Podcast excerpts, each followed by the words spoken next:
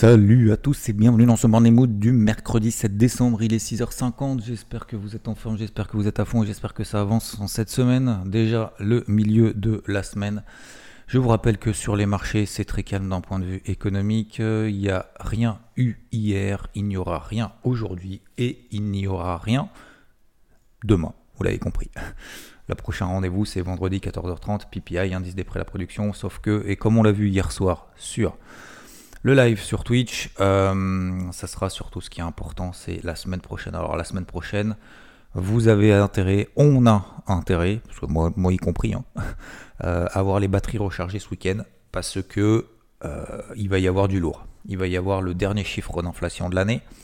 Ce dernier chiffre d'inflation de l'année, ça sera mardi, donc le CPI précédera mercredi l'indice, euh, le l'indice, n'importe quoi, le Jérôme Powell, le patron de la Fed, qui interviendra mercredi. Vous allez me dire, ouais, mais mercredi, il va faire la double hausse des taux. Ouais, mais c'est pas la double hausse des taux qui compte. Ce qui compte, c'est qu'en fonction de chiffres d'inflation, il donne la direction pour la suite, pour 2023, quasiment, pour au moins pour début 2023, parce que le 1er février, aujourd'hui, les estimations sont 40% simple hausse des taux, 40% double hausse des taux. Donc le marché ne sait même pas sur quel pied danser. Je regarde un peu les estimations de ce matin, si elles ont changé dans la nuit. Bah c'est ça, on est 40% simple hausse des taux, 50% double hausse des taux. Donc ça montre que le marché en fait ne sait même pas qu'est-ce qui va se passer début 2023. Donc, et je reviendrai d'ailleurs sur les projections 2023, certains s'amusent, d'ailleurs je fais la transition, puisqu'on a à peu près que ça à se mettre sous la dent. Euh, on a parlé également de Standard Chartered, donc une banque anglaise, qui a dit en 2023, nous voyons, je vois le Bitcoin aller à 5000 dollars. Alors, certains prennent cette news. Ce qui est bien dans cette news, hein, c'est que bah, ça crée de la peur, et donc si ça crée de la peur, ça crée du clic, et si ça crée du clic, on fait de la pub, machin, etc., ça fait parler de nous, bref, c'est du buzz. Euh, pourquoi je parle de ça? Déjà, première chose, bon, parce que ça, c'est le fin d'année 2023, c'est euh, c'est un peu le jeu, un peu de tout le monde, voilà, en disant ouais 2023 il va se passer ci, il va se passer ça, nanana. Alors qu'en fait, je viens de vous le dire il y a, il y a 3 secondes, euh, enfin il y a une minute, que justement même les marchés ne savent même pas ce qui va se passer la semaine prochaine si l'inflation sera meilleure ou moins, bonne que prévu. Et en fonction de ça, il va s'adapter adapter le curseur de hausse des taux ou de pas hausse des taux euh, de la Fed. Et même Jérôme Powell n'a même pas l'information lui-même. Forcément, il attend des infos, du concret, hein, du sonnant des trébuchants pour prendre des décisions. Euh, donc euh, voilà, ce genre de papier, ça arrive. Il y a un an, Standard Chartered avait dit euh, le Bitcoin, donc il y a un an, on était à 50 000 dollars. On était quasiment sur les ATH, on venait faire des ATH sur le Bitcoin. On était à 50 000, 60 000. Et vous regarderez les courbes, hein, 50 000, 60 000. Et là, bah, tout était aussi machin. C'est la fête du slide, c'est trop facile. Les cryptos, c'est génial, c'est la hype, ça va, ça va tout, s'envoler. Objectif 100 000 dollars sur Bitcoin. Jusque-là, admettons. Objectif entre 26 000 et 35 000 dollars sur l'Ethereum. Voilà. Donc aujourd'hui, l'Ethereum est à 1200 dollars. Euh, donc déjà, première chose, toujours prendre un petit peu d'historique, un petit peu de recul. S'ils n'avaient pas déjà fait le papier à l'inverse il y a un an. Bon, bah, effectivement, oui. Ensuite, euh, concernant bah, les projections, alors j'en ai déjà parlé un peu longuement hier soir, mais bon, voilà, vous n'étiez tous pas là. Euh, simplement pour vous dire que là-dedans, ce qui est important, c'est pas la vie. C'est pas ça va monter, ça va baisser. C'est pas ça qui est important. Ça, c'est le moins important de tout le reste. Et en fait, tous les articles reprennent que ça. Moi, ce que je veux voir, alors, j'ai pas de, c'est réservé aux clients. J'ai essayé d'avoir de choper les infos, de choper le rapport. Euh, justement de, personnes qui sont clients euh, chez, euh, dans cette banque anglaise. Alors c'est surtout d'ailleurs, c'est pas que des Anglais qui sont clients à cette banque, hein, c'est surtout une banque internationale en fait, mais basée à Londres. Et, en fait, j'ai pas eu, j'ai pas eu pour le moment le, rapport. Peut-être que je l'aurai pas d'ailleurs, je l'aurai jamais. Mais, mais du coup, il y a plusieurs éléments là-dedans. Ils disent qu'en gros, bah, les cryptos sont corrélés au Nasdaq et vu que le Nasdaq va pas monter parce que les taux vont monter, ce qui est, ce qui est vrai, hein, parce que le Nasdaq, vous regardez, c'est le plus faible. Hein. Le Nasdaq, il a perdu 2%. D'ailleurs, petite transition, le Nasdaq a perdu 2%, le CAC il a perdu 0,10%, le DAX 0,7%, le Dow 1%, euh, le SP500 1,44%. Pourquoi? Parce que le SP500, il y a un tiers de techno dedans. Et euh, voilà. Euh, qu'est-ce que je voulais dire? Oui, donc il parle de ce principe-là en disant bah, ça va durer, les taux vont monter, le Nasdaq va jamais remonter, et donc les cryptos c'est plutôt considéré comme des technos, et donc les cryptos vont pas monter. admettons, pourquoi pas. Euh, deuxième point, euh, ils estiment que bah, l'affaire FTX met un gros coup euh, d'arrêt à tout ça et que ça va continuer et que cette crise de confiance ne va pas s'oublier du jour au lendemain. C'est vrai aussi. Voilà. Donc, le Bitcoin va à 5000. Là, c'est la conclusion et c'est là où je suis pas du tout d'accord. Le Bitcoin va à 5000. Bon, pourquoi pas? Pourquoi pas 6000 Pourquoi pas 7060 euh, Pourquoi pas 13000 euh, Bon, bref. Et deuxièmement, il faut acheter de l'or. Alors, c'est là où je suis pas d'accord non plus. La deuxième conclusion, suis pas d'accord sur ces deux points. Bon, Bitcoin 5000, ça c'est de la prédiction, on met le doigt mouillé, on fait du buzz. Moi je vous dis, euh, l'année prochaine, le Bitcoin il sera, il sera à 53 000 dollars. Bon, après je vous sors un truc, euh, ouais, bah, on tient, les, tendances sont, haussières, euh, le Bitcoin va faire office de refuge et les, les, toutes les mains faibles sont sorties, tous ceux qui croient plus aux crypto sont déjà sortis, donc il n'y a plus de vendeurs, donc ça a plus baissé. Terminé, on vise 53 000 dollars, je fais un papier là-dessus, c'est bon, ça fait le buzz. Qu'est-ce que je veux dire? Oui, on achète de l'or parce que ça va monter. Alors attention, l'or euh, ne monte pas dans des périodes de hausse des taux, ne monte pas dans des périodes d'inflation parce que l'or ne rapporte rien. C'est pour ça qu'en 2022, l'or a baissé. Ensuite, donc s'il part du principe que le Nasdaq ne va pas monter parce que les taux vont continuer à rester hauts, vont continuer à augmenter, machin, etc., l'or a priori va pas remonter non plus. Euh, deuxième chose, on prend l'historique. Qu'est-ce qu'a fait l'or depuis 2017 L'or a pris 50%, le Bitcoin a pris plus de, plus de 1000%, plus de 1600, 1700, 1800%, je sais même pas exactement, vous regarderez. Attendez, bah, je, peux le faire, je peux le faire tout de suite depuis début 2017. Euh, aujourd'hui, alors à 17 000 dollars, hein, je parle pas, un Bitcoin à 65 000. Hein. À 17 000 dollars, le Bitcoin a pris plus de 2000%. Voilà, 2000, 3000, 2000 ou 3000%, un truc comme ça. Euh, vous prenez ça depuis 2019, depuis début 2020, pareil, vous avez depuis début 2020 euh, euh, le Bitcoin par rapport au cours actuel, bien entendu, début 2020 le Bitcoin était à 7000, on est à 17000, il prend 130%, l'or prend 17%, je crois, un truc comme ça. Donc, donc pour le moment, alors ça ne veut pas dire que les performances passées présagent des performances futures, mais ça veut dire tout simplement que attention à pas pas foncer tête baissée dans ce genre de truc. Voilà. Euh, voilà pour les news du jour. Donc concernant le marché, je vais faire très simple aujourd'hui. Enfin, je vais essayer, je vais voir. Chaque fois je dis ça, mais c'est pas, pas forcément le cas.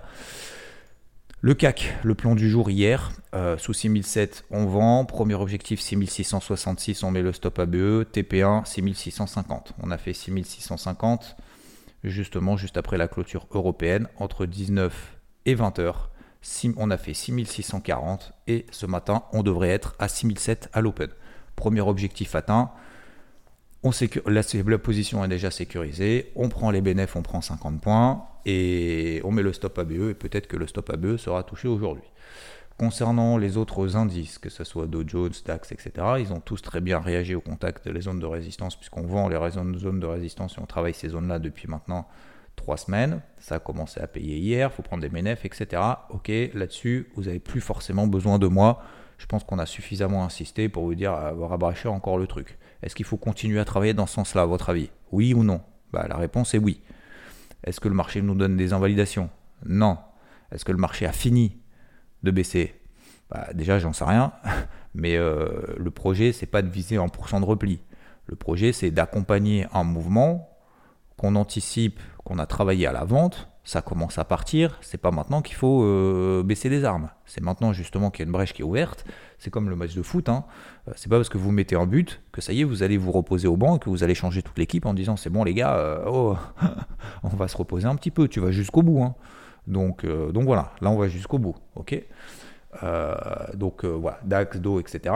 Vous n'avez pas besoin de moi. Hier par exemple, j'ai pris également une position à la vente sur le FTSE, très importante très importante sur le FTSE. Pourquoi? Parce qu'en fait, le FTSE, bah, pareil, zone de résistance, euh, breakout baissier daily, etc. Je vous ai tout partagé sur IVT. On passe sous les 6000, 7540.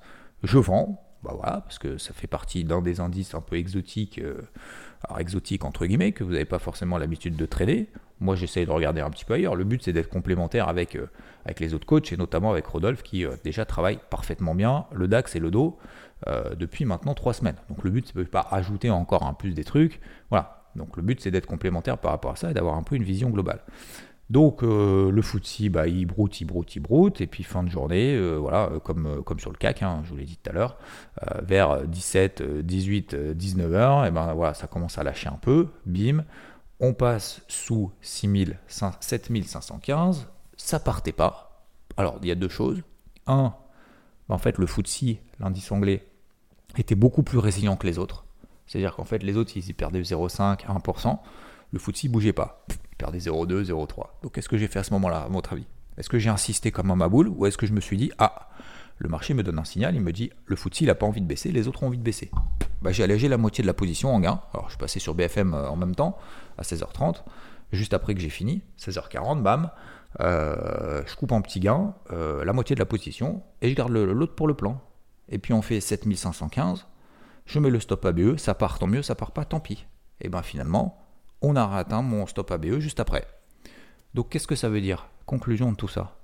C'est pas que je suis en loser, c'est pas que j'ai fait une erreur, c'est pas que j'ai pas pris le bon. Je vais pas me lamenter en disant ah j'y retourne, je vais retourner, je vais insister. J'en ai rien à faire. C'est-à-dire que le foot, il a pas envie de partir. J'ai pris ce que j'avais à prendre, j'ai fait du mieux possible, j'ai géré la position. Il se passe rien sur le footsie, je m'en fous, je vais pas me concentrer là-dessus. Ça, c'est vraiment quelque chose de fondamental d'un point de vue c'est même pas d'un point de vue psychologique, c'est de, prise de tête qu'il faut vraiment pas faire parce que si vous êtes concentré sur les choses qui ne fonctionnent pas, sur lesquelles on galère, vous savez, c'est la fameuse loi de Pareto, il hein. faut que 80% de votre énergie soit concentrée sur 20% des actifs sur lesquels il se passe vraiment quelque chose. Ça ne sert à rien de concentrer 80% de votre énergie sur 80% du marché où il se passe rien, où c'est nul comme dit Rod, c'est là où se passe l'action. Il se passe pas d'action sur le footy, j'ai fait le truc, j'ai planté ma graine, ça n'a pas pris, c'est pas grave, je passe à autre chose, terminé. Est-ce que je remets une alerte là-dessus sur le footy? Bah, Évidemment, si je remets une alerte pour aujourd'hui, 7530. Si on repasse là-dessous, parce que peut-être que le footy, il peut perdre 3% tout seul. Il est capable de terminer dans le vert tout seul, il est capable de terminer dans le rouge tout seul. Le footy, il fait sa vie, je euh, vous rappelle que hein, les, Anglais ont décidé de, de, quitter, euh, quitter l'Europe. Donc, euh, ce genre de choses. Donc, voilà. C'est une image comme ça, hein. c'est pas pour cette raison hein, que le foot fait ce qu'il veut. C'est juste c'est juste pour vous dire que il peut baisser tout seul, il peut monter tout seul. Alors il va pas perdre 4% si l'ensemble du marché fait plus 2, on est bien d'accord. Mais il est capable de terminer rouge quand il y a un Nasdaq qui finit à moins 2. Voilà il est, pardon, il est capable de terminer vert quand le Nasdaq termine à moins 2. Voilà, ça c'est tout à fait possible. Euh, L'IBEX, pareil, hein. l'IBEX, c'est rien passé, machin, etc. Voilà, ça c'est le par rapport à hier. Euh, tac, tac, tac. Donc, ah oui, et un autre, autre chose, sur, lequel par exemple, il faut pas trop se concentrer non plus des masses. Le pétrole, je vous ai donné un plan hier sur le pétrole. Alors il y a le CAC qui a fait l'objectif, ok, le TP1. Le FTSE, je suis sorti à BE. Maintenant, il y a le pétrole. J'ai mis une alerte sur le pétrole, vous vous souvenez, 83,80 dollars.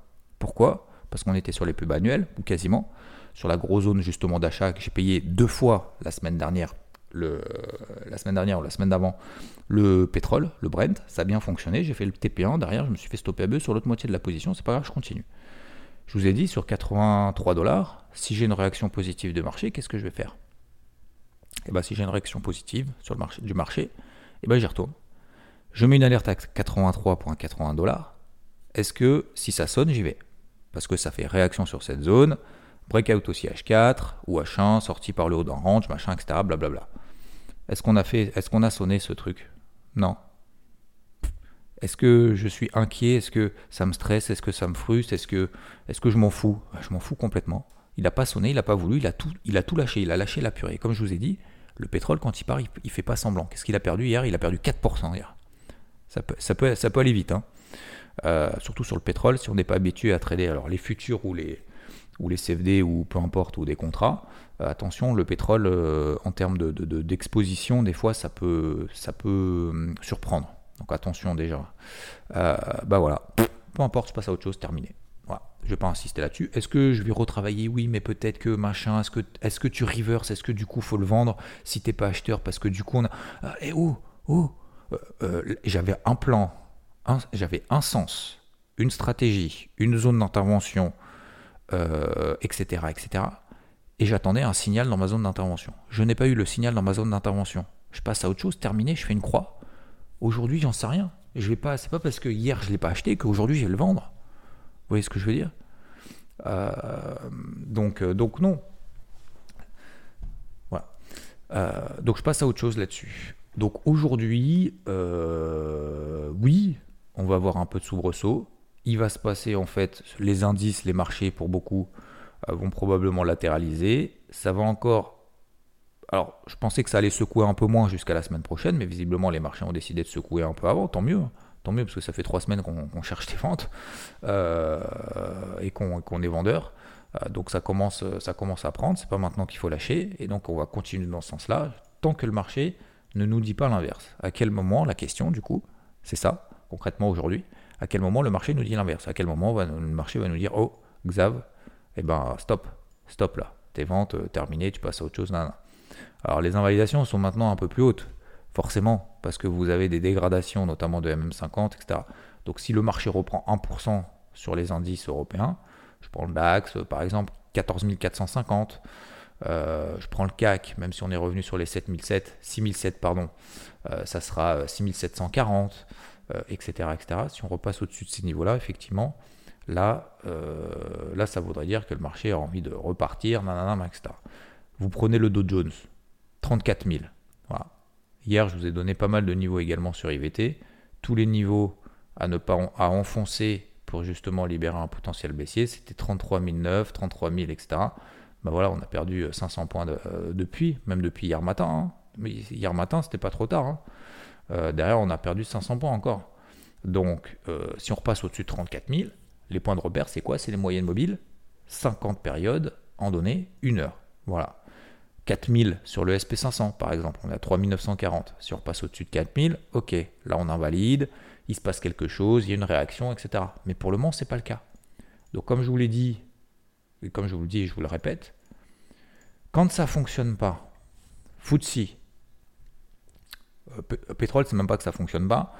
Euh, par exemple, FTSE, ça part pas. Le pétrole n'a pas donné le signal. C'est pas là-dessus que je vais me concentrer. Je vais me concentrer là où ça fonctionne.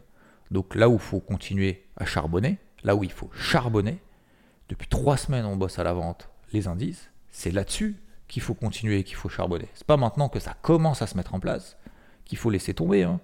C'est pas parce qu'on marque un but qu'on se dit, oh, les gars, hein, on va se préserver pour, pour la finale. Hein. Alors vous êtes en huitième. On est d'accord? Bah, Tu vas à fond. Tu vas à fond tout le temps.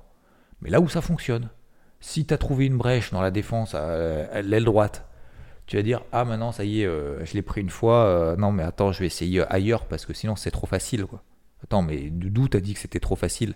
C'est pas trop facile fais le max de ce que tu peux euh, charbonne vas-y à fond hein. Voilà c'est comme dans, tout hein, même dans le business hein. quand vous avez à un moment donné il y a un truc qui fonctionne faut y aller comme dans tous les domaines donc donc voilà donc oui effectivement accélération baissière. Il faut continuer à travailler ces trucs-là. Euh, les trucs qui marchent pas, c'est pas grave, on y retournera. Et enfin, je terminerai là-dessus. Et j'ai une question également de Thomas qui m'a posé une question intéressante. J'y répondrai juste après, puisque justement, on est plutôt dans des marchés plutôt calmes. Euh, bon, sur les cryptos, c'est toujours pareil. Hein. Euh, ça monte pas, ça baisse pas, ça, se, ça broute. Euh, excusez-moi du terme, mais c'est un peu ça. Le Bitcoin ne bouge pas, on est toujours à 17 000 dollars. Euh, Capital, on est toujours au même point, donc je ne vais pas y revenir. Si vous avez loupé les, morning mood précédents, je vous invite à les consulter. Euh, les décalages, il n'y en a pas des masses, il y en a très très très très très très très peu. Le seul décalage qu'on a eu hier et l'alerte que je vous avais donné, c'est EGLD qui a pris 5%. Pareil, vous mettez, hop, on met le stop ABE, à break-even, on prend une partie des bénéfices si on a envie, euh, si on vise un objectif un poil plus ambitieux, pourquoi pas. Ok, ça part, c'est top, on est dedans, ça part pas, c'est pas grave, on refait une liste aujourd'hui, point barre. Donc ce matin, je vous enverrai à nouveau une liste euh, de celles que des alertes que je vais placer. Je vais faire le suivi de tout ça, et puis euh, ça part, tant mieux, ça part pas, tant pis. On peut pas faire autrement en fait dans ce type de marché. Dans ce type de marché, vous pouvez pas être dans l'anticipation permanente. Oui, peut-être que machin, etc. Non, 1, il se passe rien. 2, on fait avec ce qu'on a. 3, on va là où il y a de l'action. S'il n'y a pas d'action, on laisse tomber, on passe à autre chose. Ok? Je simplifie vraiment à l'extrême ce matin. Euh, pas parce que je suis pressé, mais parce que bah, je pense qu'on a fait suffisamment le tour. Et des fois, voilà, le matin, je ne veux pas trop non plus vous saouler avec les mêmes choses non-stop, non-stop, non-stop. Donc, ce que je comprends parfaitement. Donc, on va direct à l'essentiel. Une question aujourd'hui de Thomas. Merci d'ailleurs pour celles et ceux qui étaient en live hier soir. on est bientôt 7000 sur Twitch. Thomas me dit euh, alors, lorsque j'avais commencé à apprendre le trading, j'étais tombé sur énormément de vidéos abordant les indicateurs techniques et les figures chartistes. Je te suis depuis un petit moment maintenant et je ne t'ai jamais trop entendu évoquer ces outils. Lorsque tu parles de tes positions, je me demandais donc est-ce que tu utilises des fois RSI, euh, MFI, OBV ou figures chartistes comme double bottom, triangle, drapeau. Alors, première question, 1. Les indicateurs techniques sont le reflet de l'évolution des prix. Ce qui est important, c'est d'abord l'évolution des prix. En fonction de l'évolution des prix, ça va te donner un indicateur. Ce n'est pas l'indicateur qui va te dire où aller les prix. Ça, c'est la première chose importante. Est-ce que j'utilise des indicateurs? Euh, Pas trop, non. Pas trop. Parce que, alors, voire pas du tout, mais parce que ça fait 20 euh, ans que je le fais, tous les jours, et parce que je sais maintenant à peu près où sont les indicateurs sans les regarder. Donc, tu peux en avoir un ou deux qui matérialisent un élément qui toi t'intéresse. N'agis pas en fonction de cet indicateur. Tu agis en fonction de l'évolution des prix. L'indicateur va te donner un élément supplémentaire ou complémentaire. C'est plutôt complémentaire. C'est pas supplémentaire, c'est complémentaire par rapport à ce que tu vois. Parce qu'en fait, l'indicateur, c'est comme une moyenne mobile. En fait, une moyenne mobile, on peut s'en passer. Pourquoi je vous parle des moyennes mobiles? C'est parce que le marché réagit sur une moyenne mobile. C'est juste parce qu'en fait, c'est un indicateur de tendance. Si tu n'es pas capable de comprendre que quand il y a des plus hauts de plus en plus bas, des plus bas de plus en plus bas, euh, oui, est-ce que la tendance est haussière, baissière, neutre, à court terme, machin, etc. En fait, la moyenne mobile, ça va te donner tout de suite, ça va te matérialiser, ça va te donner l'image tout de suite de ce qui se passe. Et en fait, en une demi-seconde, tu sais où est-ce qu'on est. Si tu n'as pas les moyennes mobiles, tu vas quand même pouvoir déterminer les tendances, parce qu'on n'est pas débile non plus, mais si tu veux, ça va pas te prendre une demi-seconde, ça va te prendre trois secondes. Tu vois ce que je veux dire? En fait, ça, va matérialiser quelque chose vraiment que tu, que tu recherches et qui te donne une information à l'instant T. Attention, moi j'ai cru, il y a une dizaine d'années, qu'il y avait des indicateurs miracles. Les indicateurs miracles, c'est mort, ça n'existe pas. Acheter en bas, vendre en haut, tout ça, oui, mais machin, nan, nan, non, ça ne marche pas. Par contre, ça peut t'aider. Voilà, en plus. Concernant les figures chartistes, effectivement, j'en parle pas souvent. Il faut que je fasse absolument parce que je vous avais promis de faire une vidéo et je suis en train de, réfléchir et de travailler surtout. C'est au-delà de réfléchir, de travailler justement pour organiser mieux la chaîne YouTube, notamment pour 2023. Euh, les figures chartistes, euh, double bottom, triangle, drapeau, nana, oui, J'utilise les trucs surtout basiques, il faudra que je fasse une vidéo là-dessus, mais pour simplifier, je prends vraiment les figures basiques qui me permettent de comprendre la psychologie de marché. C'est-à-dire que trader une figure pour trader une figure, ça ne marche pas.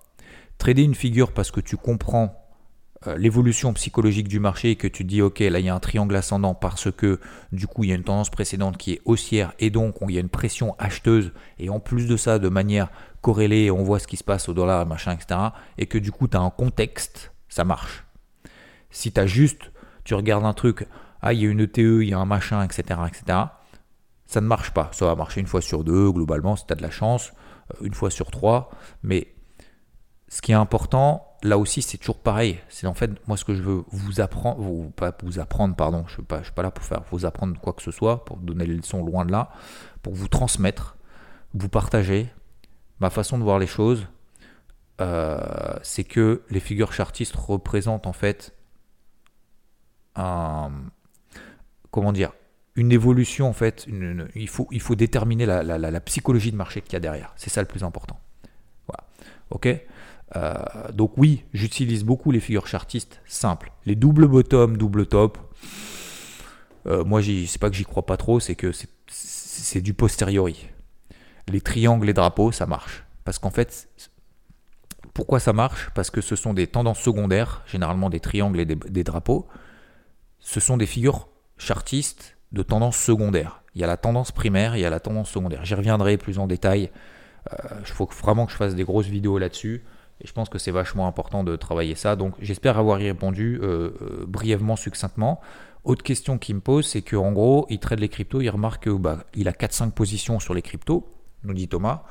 Euh, par exemple, euh, ses plans de la semaine, il a 4-5 positions, et le problème c'est que dès que ça se replie un peu, euh, bah, en fait les 4-5 positions se font sauter. Alors ABE, pas ABE, mais en gros, si tu veux, les 4-5 positions, elles évoluent toutes dans le même sens. Et il me pose la question, est-ce que du coup sur les actions, est-ce que il y a ce genre de choses Est-ce que, du coup le marché peut-être est moins global J'ai envie de dire, bah, sur les actions, c'est à peu près la même chose. Hein.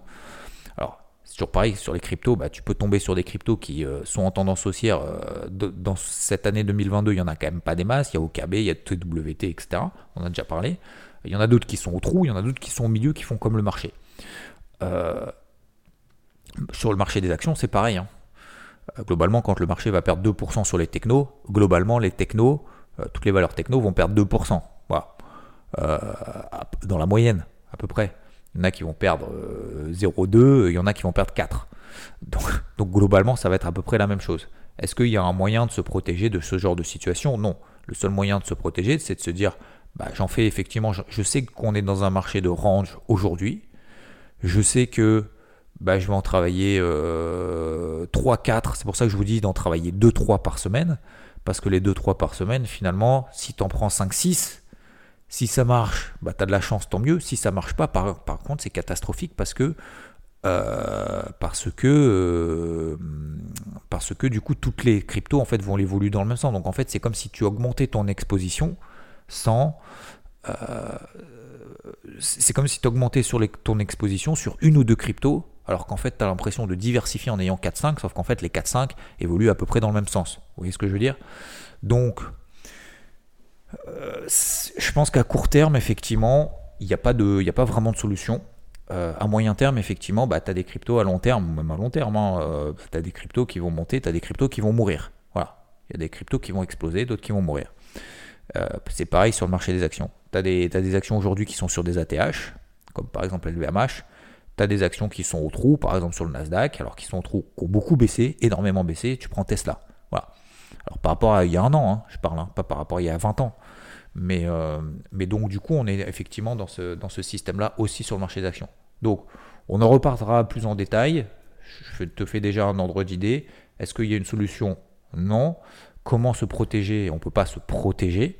Euh, il faut travailler en fait 2-3 euh, deux, trois cryptos quand on sait, nous 2-3 actions, quand on sait qu'on est dans un marché un peu, dans une période un peu compliquée. Dès que ça repartira, dès qu'on a un bull run, dès que tu as un gros signal sur un gros truc, ça peut, ça peut mettre du temps, hein, ça peut mettre plusieurs semaines, plusieurs mois. Hein. Et ben dans ces cas-là, effectivement, tu dis ok, j'en prends une autre. Mais là, aujourd'hui, on sait qu'on est dans un type de marché, tout va à peu près monter, tout va à peu près baisser à court terme. Ok? Voilà, messieurs, dames, pour aujourd'hui. Prenez soin de vous. Je vous souhaite un très très bon mercredi. Merci à ceux qui ont commenté et qui ont mis 5 étoiles sur Apple Podcast. Je vous souhaite une excellente journée et on se dit à plus tard. Ciao, ciao.